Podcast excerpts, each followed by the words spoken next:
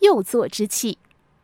孔子到鲁桓公的庙堂上参观，看到一只倾斜义父的器皿。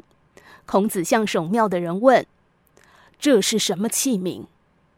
守庙的人回答说：“这是放在座位右边作为劝诫的器皿，叫做右座之器。”孔子说：“我曾听过这样的器皿，空了它会倾斜，适中的时候它会端正，满了会倾覆。”英明的君主以此来作为最好的见解，所以常常把它放置在座位的右边来警惕自己。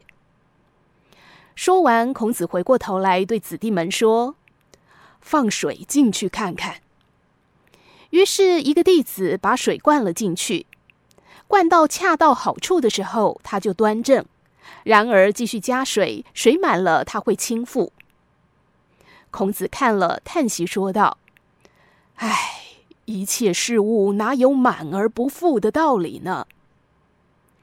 子路疑惑，进一步向夫子问道：“敢问夫子，要保持满而不富的状态，有什么办法吗？”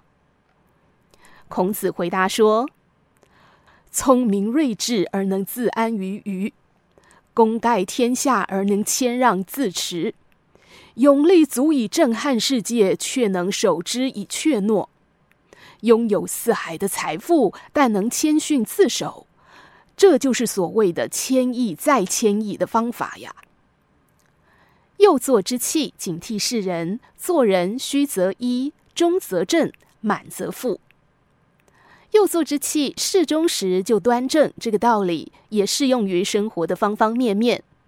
好比与人相处，过于疏远或亲近，都难达到一个和谐的状态。君子之交淡如水，清淡如水，平和而自然，反而让感情更持久。凡事皆须有度，过犹不及，确实如此。学习也是，学识高了，技能强了，名利地位接踵而至，到时候会不会产生自满骄傲之心呢？因为任何事情如果过分凸显、暴露或张扬，就容易招来妒忌、毁谤、陷害等不祥之事，祸患也常起于此。